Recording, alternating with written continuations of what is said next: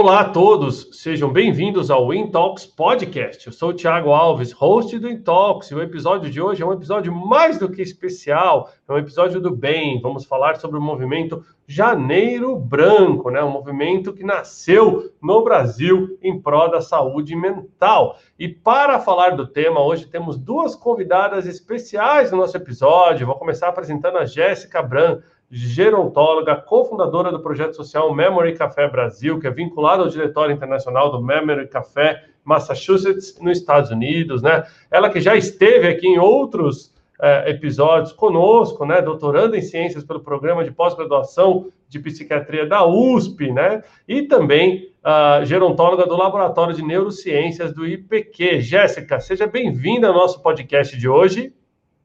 Tiago, é um prazer estar aqui. Muito obrigada. Muito bom.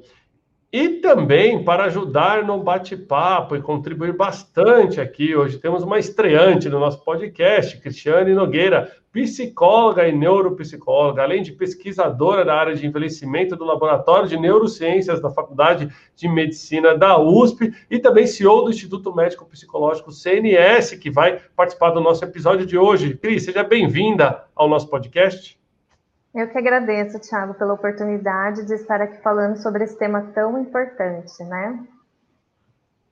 Muito bom. Então, vou pedir para a Jéssica abrir falando um pouquinho, então, sobre o que é o Janeiro Branco. Muito obrigada, Tiago. Prazer estar aqui hoje, falar um pouquinho sobre o Janeiro Branco, né? Essa é a nossa principal abordagem aqui.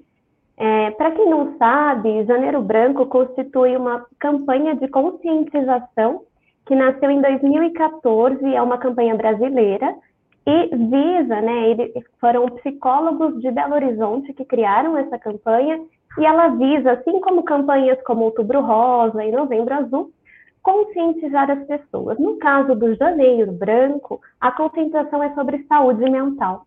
E por que falar em saúde mental em janeiro? Janeiro é um ano de resoluções, né, Tiago? Então a gente aí passa o final do ano inteiro pensando o que, que a gente vai mudar para o ano seguinte. E a gente sempre fala, vou começar em janeiro. E aí, essa é a ideia, na verdade, de pensar nessa questão de é, recapitular as nossas vivências do ano anterior e pensar na questão da saúde mental, sim, porque ela tem sido ganhado muito destaque, apesar de ser importante desde muito antes, né, da pandemia, mas esse destaque é, foi evidenciado agora com a pandemia. Então, a gente tem aí números alarmantes de saúde mental, não é só no Brasil, é né, uma questão mundial. Tanto que a Organização Mundial da Saúde, por exemplo, ela faz planos de ação. Inclusive, um, ele teve seu encerramento no final de 2020, acredito que novos estejam por vir, porque é necessário pensar em saúde mental a nível global. Perfeito. Então, o que, que a gente tem aqui, né? Foi realizado em 2019 um estudo com meio milhão de brasileiros é, por uma empresa aqui no Brasil e o que, que eles é, visualizaram, né? Que 86% dos brasileiros têm algum tipo de transtorno mental. A gente tem aí um manual de diagnóstico só para transtornos mentais, que é o DSM-5, né? E o que, que esse estudo visualizou dentro dos transtornos? Que 37% das pessoas que participaram desse estudo apresentaram altos níveis de estresse, 59% altos níveis de depressão e aí um número muito alarmante, questão de ansiedade, né, que acabei de demonstrar um pouquinho aqui, com 63%. Então, o que, que nós temos a nível, em nível global? Né? Nós temos o Brasil ocupando o primeiro lugar no ranking mundial de depressão, então 9,3% dos brasileiros têm ansiedade diagnosticada, é, e ele é o quinto em números de depressão, então 5,8% dos brasileiros apresentam transtorno de depressão. Além disso, que não tem dados aqui, mas também são dados é, é, atuais, né, falam que o Brasil ele é o segundo em níveis de estresse, a gente só perde aí para o Japão. Então, é bem importante pensar nessa questão da saúde mental e da conscientização, porque a partir de campanhas a gente consegue conscientizar e daí pensar em mudar é, os paradigmas atuais acerca da saúde mental. Outros dados muito importantes de serem evidenciados é que atualmente menos de 2% de todos os recursos que são dispendidos né, pela, pelo governo para a área da saúde vão para a saúde mental.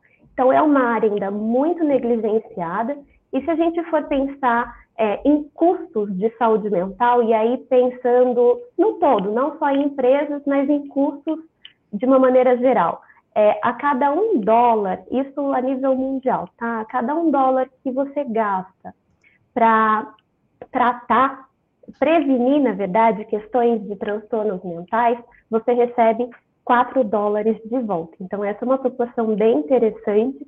E hoje é, foram feitas estimativas aí até para 2030, por exemplo, falando que se a gente não começar a olhar para essa questão de saúde mental, o Fundo é, Mundial né, Financeiro, ele traz que uma média aí de um trilhão de dólares por ano vai ser gasto para tratar esse, essas questões de saúde mental. E é um gasto muito maior do que se gasta hoje juntando algumas comorbidades, o tratamento de algumas comorbidades muito comuns, como é o caso da diabetes, por exemplo. Jéssica, aproveitando, né? Eu já vi as pessoas mandando perguntinhas aqui enquanto é, você estava falando e que eu acho que você já devia saber, né? Essas perguntas assim. A pandemia é, trouxe a necessidade das pessoas se isolarem, né? De, de, de, muitos trabalharem de casa, teve a questão de desemprego muito pesado, além do estresse emocional de lidar com uma doença, muitas pessoas perdendo amigos, parentes próximos, tal.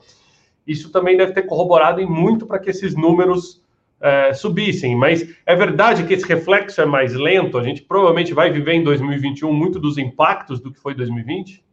Com certeza, não só em 2021, né? E a Cris, bem, eu passo até a palavra para a Cris, para falar com mais propriedade que trabalha diretamente com isso, mas o impacto, ele não vem em um ano, né? O impacto, ele vem em anos. Então, nós teremos aí impactos disso para os próximos anos, com certeza. Bom saber. Deixa eu trazer a Cris aqui, então, Cris, para até se apresentar ah. para todo mundo, né, Cris? E a gente já começar a explorar esse tema a partir daqui. Sim, com certeza. É, bom, a primeira coisa que é importante a gente pensar, né, que saúde mental não é só a ausência de uma patologia, né? Então, ela é um equilíbrio biopsicossocial.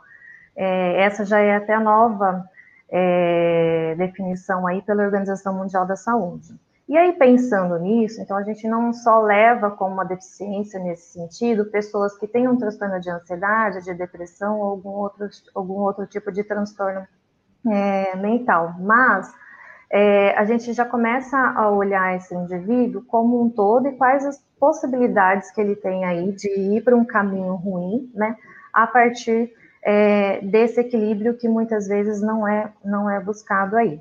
E como que a pandemia afetou isso? Né? Então, assim, a gente já tem as dificuldades do dia a dia. Antes nós tínhamos é, o lazer, nós tínhamos a socialização, nós tínhamos final de semana, que são contrapontos que ajudam, né, a você ter essa estabilidade um pouco melhor na questão da saúde mental. Então, o, o principal é, forma de como a pandemia afetou a nossa saúde mental é tirando de nós as nossas estratégias, né? Porque antes a gente tinha essa estratégia, então você tinha uma semana corrida com as dificuldades e tudo mais, mas final de semana você ainda tinha uma forma melhor de aproveitar, né? Tinha uma diversidade de atividades maior. E agora a gente não tem, então nós estamos tendo que nos reinventar em questão de estratégia para poder lidar e para poder administrar o nosso estresse, a nossa ansiedade, o nosso humor e, e, tudo mais, né?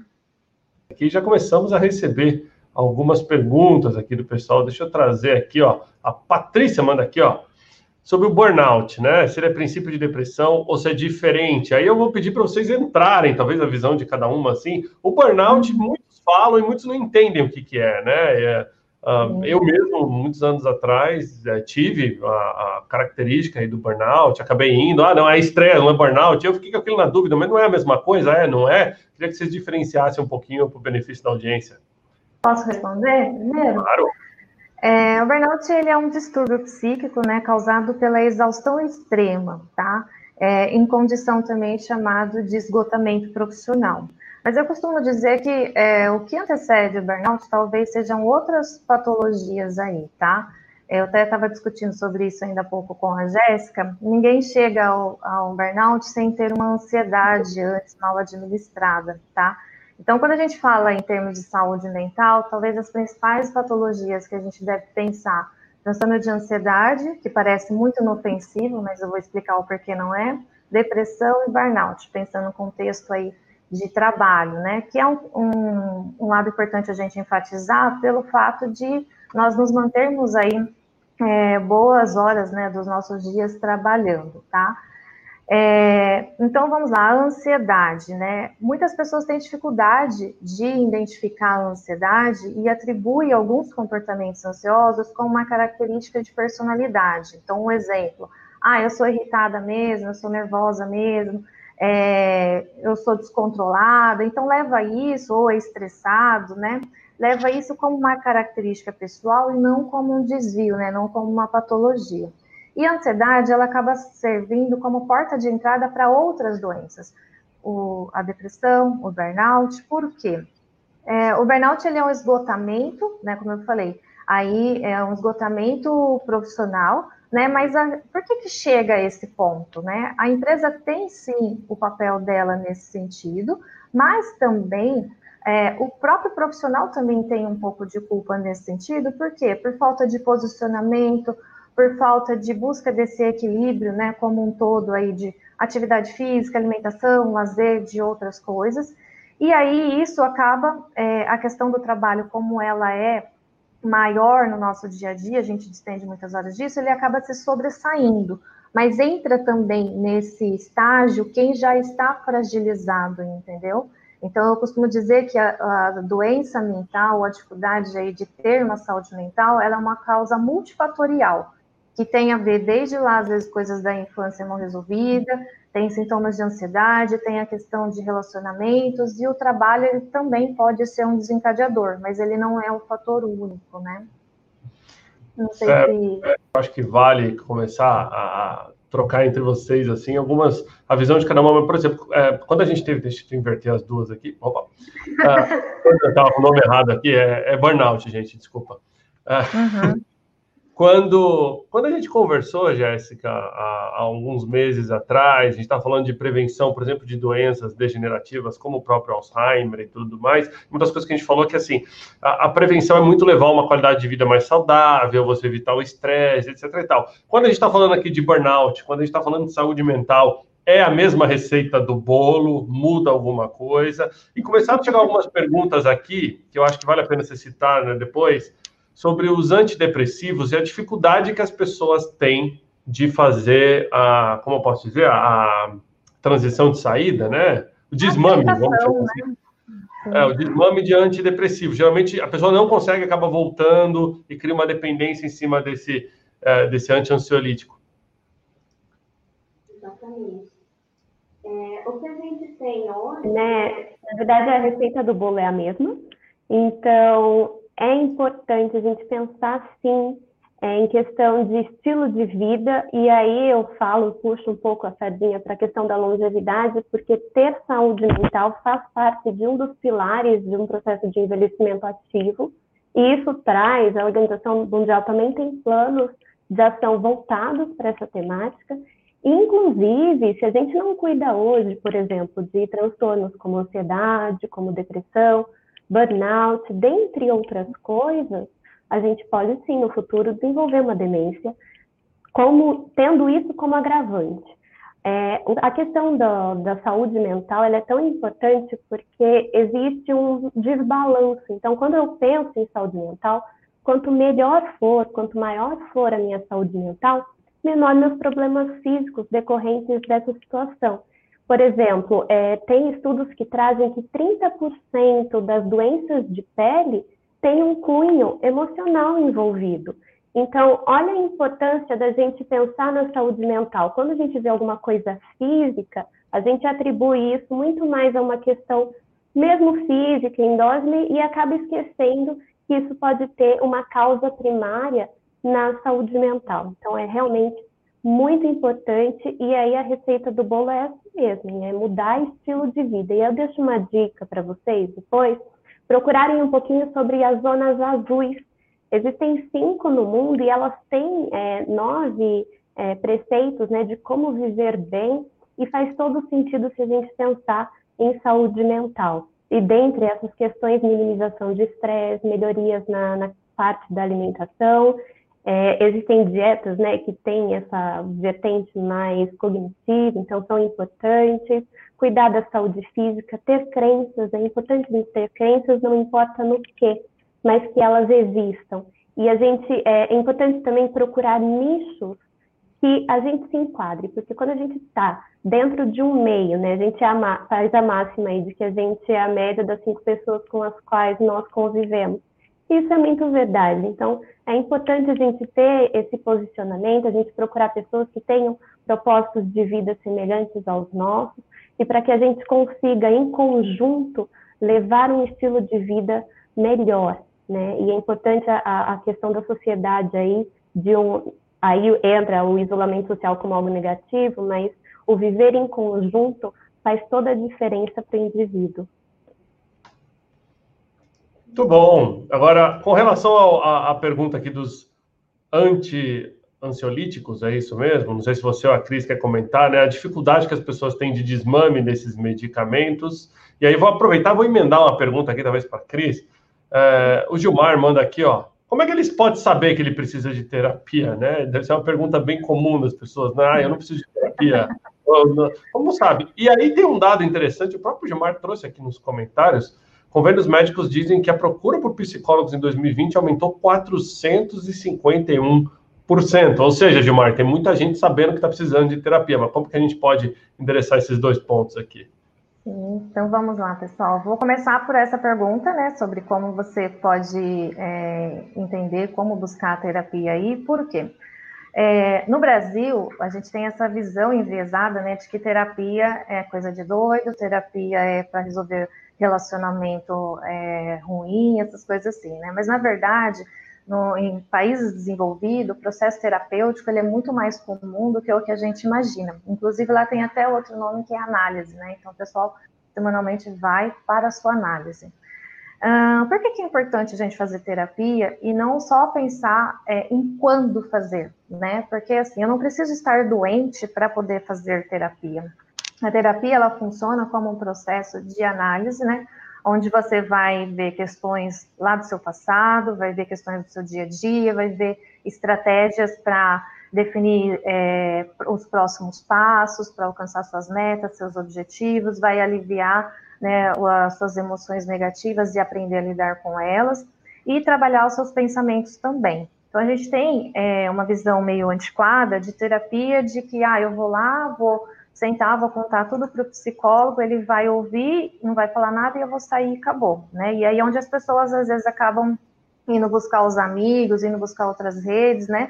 Mas na verdade a terapia, ela, principalmente a terapia cognitiva comportamental, ela é um processo de análise onde você faz é, uma avaliação da sua vida, faz um processo de autoconhecimento, então você passa a entender o, como que os seus pensamentos, seus sentimentos, seus comportamentos regem né, a forma como você vive. Você se torna mais racional, né? E, e aí você tem melhores condições de poder pegar e trabalhar com as dificuldades do dia a dia. Então, assim, até diferente de algumas postagens que a gente vê, algumas coisas, não é um processo de se tornar feliz, mas de se tornar resistente, né? Que inclusive bate com a questão da saúde mental. É, como eu falei no início, a Organização Mundial da Saúde, ela dá para gente, né, esse conceito de equilíbrio, tá? E a gente sabe se uma pessoa tem saúde mental é, a partir do momento que ela tem resistência para lidar com as dificuldades do dia a dia, tá? Então, é uma boa forma da gente entender se nós estamos com uma boa saúde mental ou não. Eu tenho resistência para lidar com as dificuldades, né? Esse talvez seja um ponto. É, então, não, não tem, assim, é, você não precisa esperar estar muito ansioso, muito depressivo para ir buscar terapia. Você pode fazer a terapia a qualquer momento como um processo de autoconhecimento. Aí, como entra a questão do medicamento, né? É, eu vou até falar isso um pouquinho agora para desmistificar um pouco, porque tem muita gente que tem preconceito em relação ao remédio, né? Mas eu, enquanto é, terapeuta, eu apoio o tratamento medicamentoso, tá? Por quê? O, o tratamento combinado, eles se potencializam. Não é todo mundo que precisa do tratamento medicamentoso, tá? É, isso vai muito de acordo com o nível em que a pessoa se encontra em termos de estresse e, e, de outras patologias aí, mas é, quando necessário eu encaminho sim, e eu sempre reforço isso para os pacientes, por quê? Tem gente que acha que vai tomar remédio e vai tomar o resto da vida, e não é assim. Isso era algo da psiquiatria antiga, né? Isso era algo é, de lá de trás, onde as pessoas não tinham conhecimento da terapia, não tinha tanta informação sobre essa questão da importância do estilo de vida, né? Então, aí elas se apoiavam muito no medicamento, porque não tinha outras estratégias. Entretanto, hoje a gente tem muitas outras estratégias, a terapia seria uma delas, mas nós temos terapias alternativas, a gente tem a questão da, da atividade física, que é fundamental, da alimentação, do lazer, da meditação, né? E eu sempre reforço isso. Tratamento para ansiedade, para depressão, né, para o próprio burnout também, não é só terapia ou só medicamento, mas é um, é um conjunto de comportamentos que favorece o indivíduo a sair daquela situação, tá? É, então, é, hoje o tratamento medicamentoso ele tem início, meio e fim, né? Desde que você consiga ir é, rápido, né, para essa busca, para essa a procura dessa ajuda. Por isso que nós temos essa campanha de Janeiro Branco, por isso que nós estamos tentando promover mais informações para as pessoas terem essas informações e identificar no, início, né? Porque tudo no início é mais fácil de tratar. E aí o tratamento ele acaba sendo mais rápido, mais fácil, né? é, é melhor em termos de saúde pública e mais também para o próprio indivíduo ou para aqueles que o cercam, né? Respondido? Deixa eu trazer um pouquinho aquilo que o pessoal já tem comentado aqui, né? A Mariana falando que faz terapia para lidar com pessoas que não fazem terapia. Né? Acha que todos precisam fazer. Boa, Mariana. Ellen Moreno manda aqui, eu acho que todos precisamos. O mergulho do interior é desafiador e muito importante. Aí teve, teve até algumas perguntas, vou dar uma condensada aqui, né? Por que, que a saúde mental dos jovens está tão comprometida, né? É uma das perguntas boas para a gente responder aqui. Uh, o Júnior manda aqui, ó. Qual linha de terapia? Como é que eu vou saber qual linha é melhor para mim, né? E a Vanessa mandou aqui, momento de parar com a medicação que você acabou de, de comentar, né, Cristiano? Então vamos, vamos tentar é, endereçar algumas dessas aqui. Agora, teve uma pergunta, deixa eu chegar nela, que são muitas perguntas, pessoal. Eu acho que foi muito legal aqui, da própria doutora Ellen Moreno, advogada, que fala o seguinte: como que o relacionamento abusivo afeta a saúde mental, né? Então, é, pessoa que passa estresse emocional em casa, seja no relacionamento abusivo, seja numa situação hoje em dia de saúde e tudo mais, né? É mais difícil do que aquele que passa na empresa, é mais difícil identificar os sintomas e como que as pessoas podem tentar buscar ajuda. Quem quer começar? Posso falar? Estou falando bastante, né, Gê? Mas é rapidinho. Bom, é, todo sofrimento, ele é igual, né? Seja do abuso, seja do, do trabalho, né? Ele afeta de forma diferente, mas a forma como a pessoa... Não tem como a gente mensurar quem sofre mais e quem sofre menos, né? Mas, assim, é importante a gente pensar duas coisas. Ninguém nasce ansioso, ninguém nasce depressivo, tá, gente? E aí entra a questão da terapia. É, desde lá do ventre da nossa mãe, a gente já está sentindo coisas, né? Então, por exemplo, se a nossa mãe passa por estresse, passa por nervoso e tudo mais, a gente já vai sentindo aquilo, só que nós não temos maturidade para ir elaborando isso. Tem muita gente que fala assim, Cris, eu não tenho motivo específico para estar ansiosa ou para estar depressiva. Mas às vezes, conscientemente, naquele momento, mas durante a vida dela, às vezes com a convivência familiar, com a forma como seus pais te trataram e tudo mais, você vai adquirindo isso e vai ficando mal elaborado e você vai se fragilizando, né, mais propenso a desenvolver a ansiedade ou a depressão.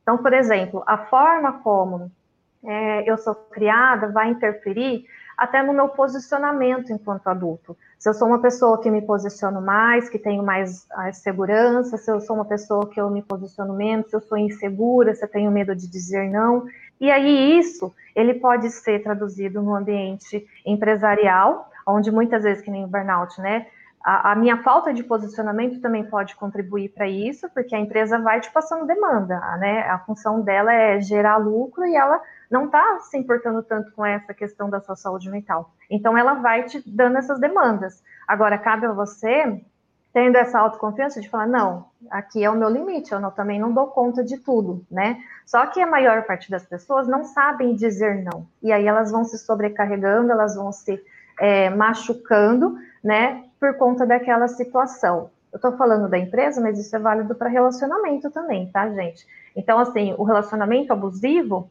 é, então, ele é abusivo, ele é um evento desencadeador, mas estamos falando de um relacionamento. Então, assim, não é em um único momento que me faltou um posicionamento, mas provavelmente esse posicionamento ele falta durante um tempo, né? E eu vou me colocando naquela situação. O que, que me faz me colocar naquela situação?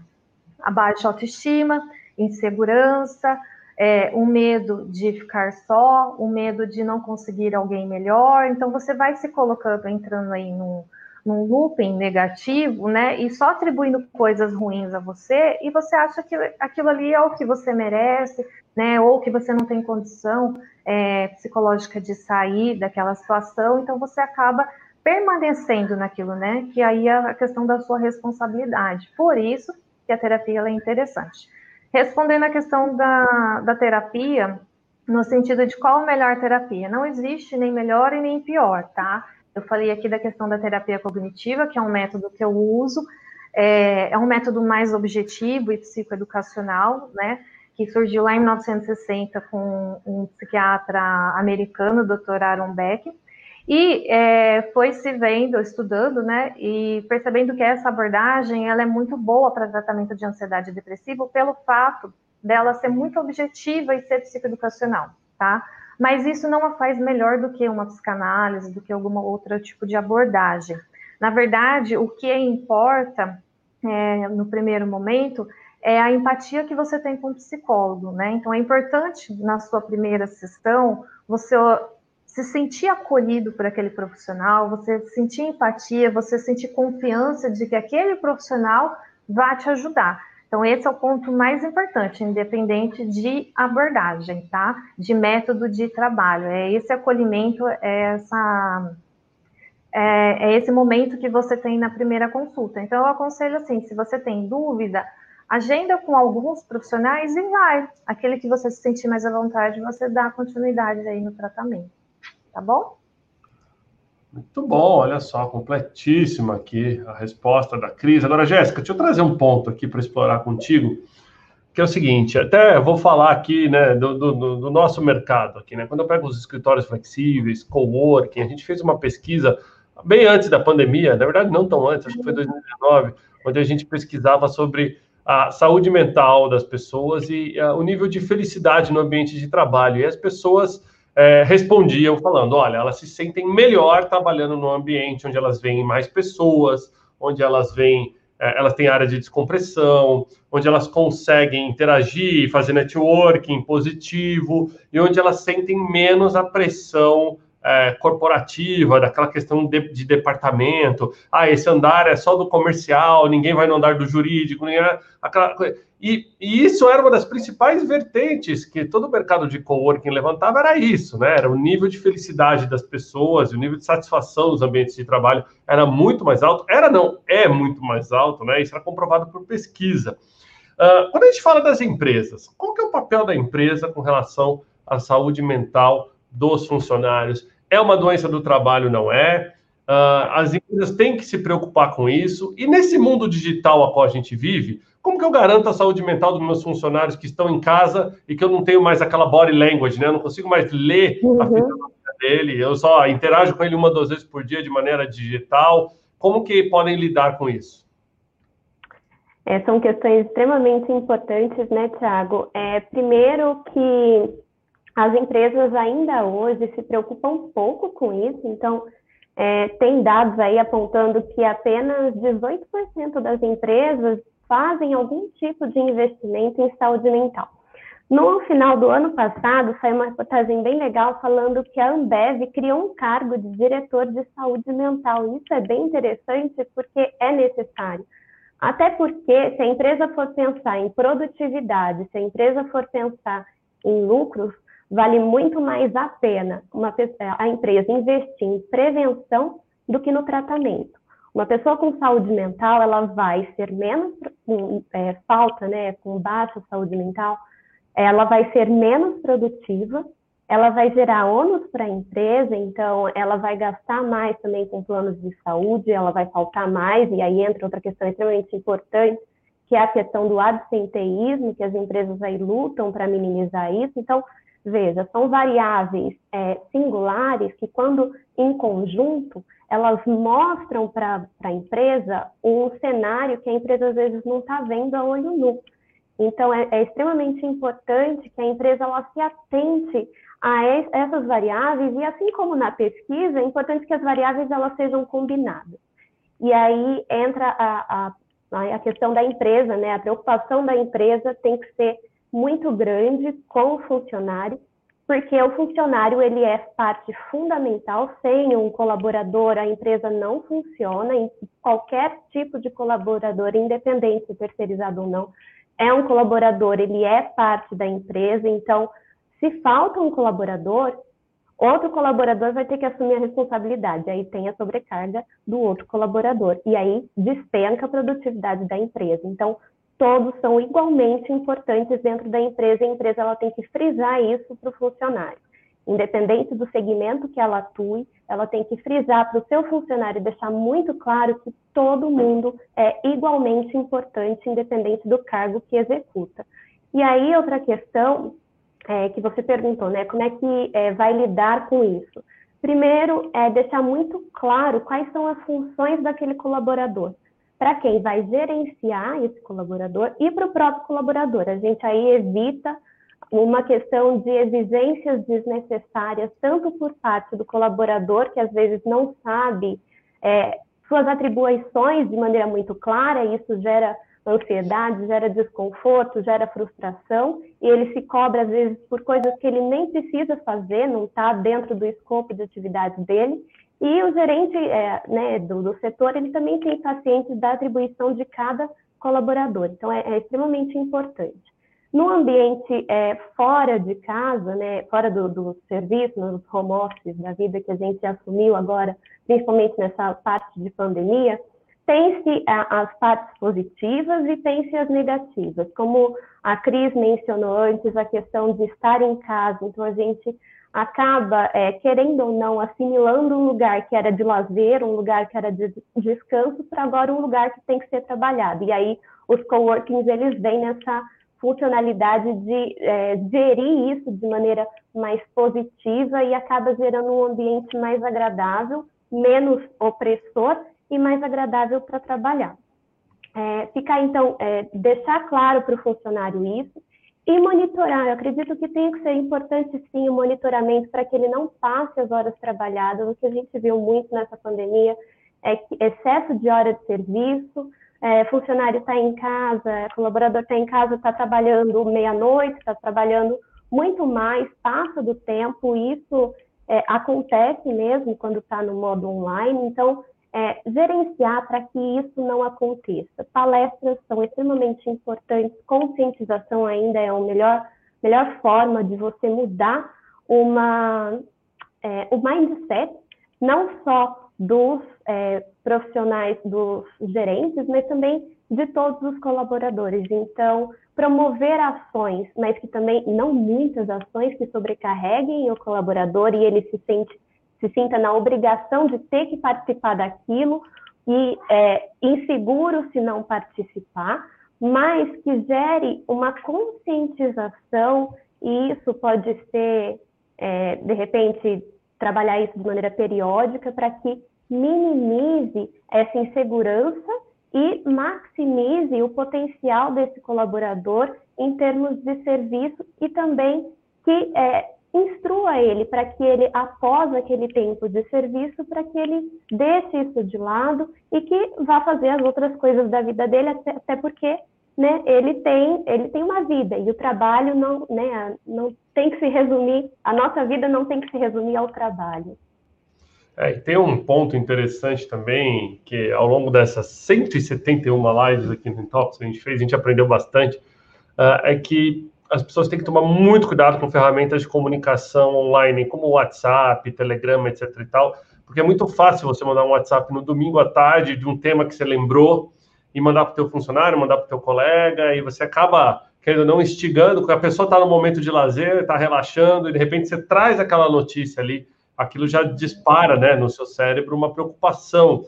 Então, é, isso foi uma coisa que a gente viu muitas empresas proibindo funcionários de usar o WhatsApp é, no fim de semana, por mais que isso possa parecer maluco, né? Mas é, eu mesmo fui mandar uma mensagem para um amigo que eu recebi uma mensagem no final de semana falando: olha, seu WhatsApp não está autorizado a receber mensagem. Achei que tinham clonado o cara, liguei para ele, ele falou: não, é isso mesmo. A empresa que eu trabalho proibiu acesso no final de semana, exatamente para que a gente não tenha que trabalhar no final de semana, gere hora extra, gere esse impacto emocional, e, e as pessoas acabam trabalhando mais do que devia, né?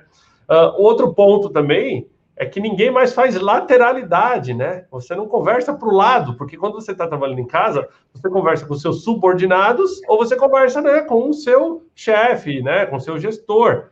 E aí você perde aquela lateralidade que era tão importante na empresa, aquele cafezinho, aquele bom dia, né? Ele trocava ideia, xingava o mesmo chefe, por aí vai. Isso a gente isso, isso foi perdido aí com a, com a pandemia, e o que a gente tem visto muito aqui, aí queria a, a opinião de vocês, é que o gestor precisa se reinventar, né? O gestor ele tem uma responsabilidade muito grande sobre a saúde mental dos funcionários, seja porque ele pode ser aquele que gera o estresse, como ele pode ser aquele também que toma as decisões que pode aliviar o estresse. Só que esse gestor não estava preparado para a gestão 100% digital. Ele estava preparado para a forma antiga, que é controlar horário, que é controlar a presença física, ele é a fisionomia, é lidar com, com as pessoas de outra forma. O mundo digital exige do gestor né, uma nova forma de fazer gestão de pessoas. Vocês veem da mesma forma, não?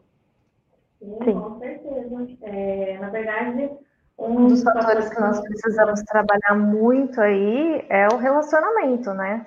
Porque o relacionamento, não só na questão da empresa, mas como um todo na nossa vida, ela é um divisor de águas. Então, assim, à medida que eu tenho bons relacionamentos, eu fico, eu me sinto mais fortalecida, independente das dificuldades, né? Eu me sinto mais preparada para lidar com as situações. Então, assim, o apoio do gestor é, aos funcionários, né? Esse entendimento, essa compreensão sobre a questão da saúde mental individual, da saúde mental coletiva, né, desse momento que nós estamos vivendo, então a compreensão disso e o apoio, isso é, fala muito alto. Então, uma vez que, às vezes, eu não tenho tantos recursos financeiros dentro de uma empresa, um exemplo, para poder pegar e, e ajudar aquele funcionário, mas eu compreendo ele, eu faço ele se sentir compreendido, eu acolho ele nas dificuldades emocionais e psicológicas dele, eu estou dando para ele é, algo muito importante, né? Porque é isso que as pessoas esperam nos seus momentos de dificuldade, serem compreendidas, né?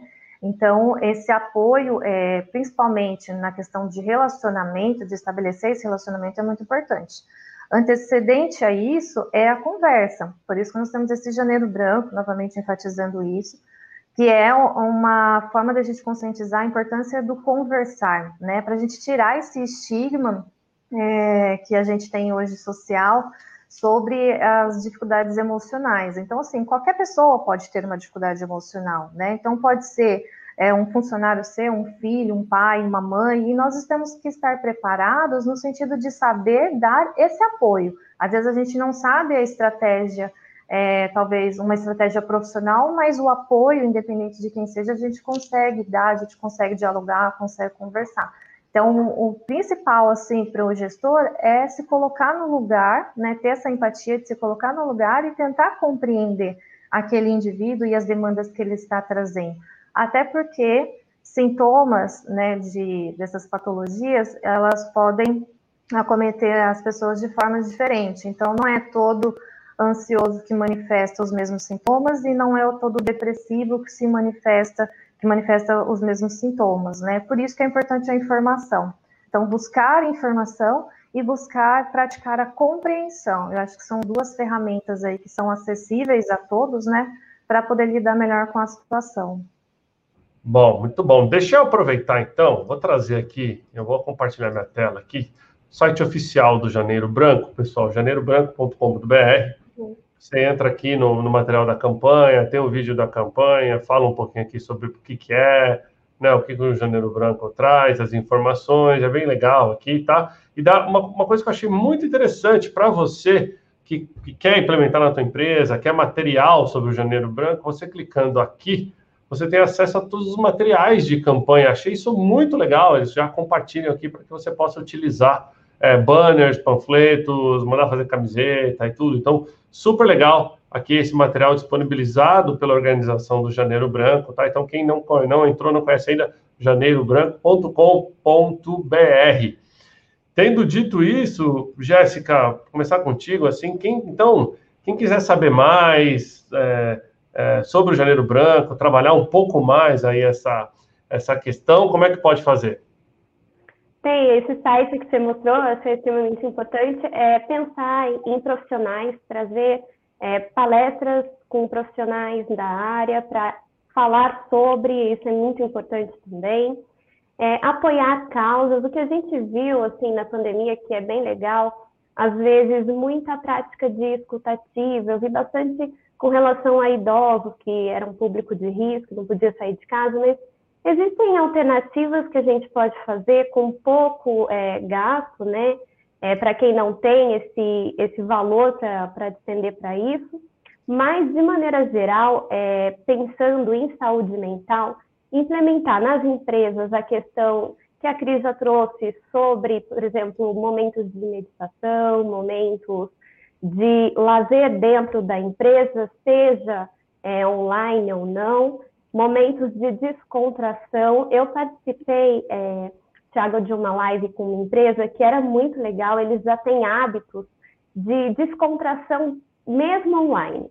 Então, e eu acredito que isso venha já da filosofia da empresa, e isso é muito importante, é, quem tem uma filosofia muito rígida, de repente olhar para isso de uma maneira mais ampla, Talvez agora seja o momento de se reinventar e ressignificar com relação a isso, porque é, traz-se, sim, né, muitas modificações, inclusive pode aumentar aí a questão de lucratividade da empresa, pensando numa maior per, é, performance, em alta performance, maior produtividade, visto que um empregado, né, um colaborador feliz, ele trabalha muito melhor do que aquele que está insatisfeito ou que ele não tem condições, por questão de saúde mental, de trabalhar na empresa. Então, são é, pontos, podem ser pontos simples, né? Então, mudar uma dinâmica, fazer dinâmicas quebra-gelo dentro, antes de uma reunião, de repente, pode ser uma forma da pessoa é, se sentir mais acolhida na empresa e minimizar essas questões, né? E aí a gente tem também várias empresas hoje, várias não, mas as empresas elas estão surgindo aí para trabalhar a saúde mental de maneira mais personalizada dentro de cada empresa, que é extremamente importante também. Então a gente vai desde é, coisas sem custo, que podem ser dinâmicas, podem ser reinvenções dentro do próprio grupo de trabalho, até coisas, né, é, situações mais custosas, mas também que podem trazer aí é, benefícios a médio e longo prazo para a empresa. Muito bom, muito bom. Deixa eu aproveitar, lembrar a todos, deixa eu trazer a gente de volta aqui, lembrar a todos que estão participando, que é bom durar pouco, já estamos caminhando aqui para a reta final da nossa live, né, nos últimos minutos, mas ainda dá tempo aí de vocês deixarem o seu ponto de vista, né, participar, trazer algumas coisas aqui que o pessoal trouxe, ó, muita gente gostando aqui, ó, de Brasília, pessoal falando tema excelente, aqui a Valentina, Davi Lima aqui falando que é difícil é, manter a qualidade de vida dos funcionários, né, que ligam de hora em hora, de, perdão, quando o chefe dele liga de hora em hora, pede relatório e tudo mais, é as dificuldades de lidar com esse mundo moderno aqui, ó, a Renata manda aqui, ó, disse tudo, Jéssica, temos uma vida fora das empresas, né, ah, como equilibrar aí, controlar as ações os pensamentos, Jéssica falou bastante disso aí, então legal, pessoal, mandem aí perguntas. Ó, pergunta aqui o pessoal do LinkedIn, como fica burnout no home office, a gente já falou. Então, assim, bem legal que a gente está cobrindo bastante das perguntas aqui. Eu acho que tem uh, um ponto aqui interessante trazer para todo mundo, É, como é que é a posição da Organização Mundial da Saúde com relação ao plano de saúde mental? Mudou alguma coisa com essa pandemia? Tirou do foco, botou mais no foco ou não? Né? E se recursos de Covid é, acabaram ganhando né, a preferência é, por motivo justo, né, perante todos os gastos aí públicos tal. Isso vai trazer pontos negligenciados com relação à saúde mental, sim ou não? Quem quer responder as perguntas polêmicas? Eu posso, posso responder. é, com certeza teve aí uma. Já não tinha muito investimento, né? Diminuiu ainda mais e foi a Organização Mundial da Saúde, tendo em vista a questão da pandemia, no ano passado ela realizou um estudo com mais de 120 países. Então foi um estudo que aconteceu entre junho, junho a agosto. Então aí um estudo de dois meses e, e aí o que, que eles perceberam, né? Uma negligência por parte desses países e o Brasil ele também respondeu. O que, que eles fizeram? Eles enviaram um questionário para os países que resolveram participar né, dessa pesquisa.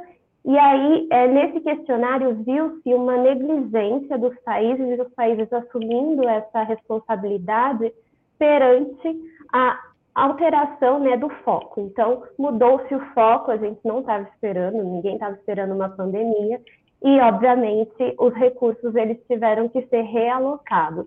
Então, a gente teve, sim, é, no momento que mais gerou procura por é, saúde mental, também mais teve uma negligência dentro dessa área. Então, a gente teve aí um problema muito importante. Quando você perguntou no início o reflexo disso, o reflexo vai vir aí não só no ano que vem, nesse ano, mas nos próximos anos, com certeza.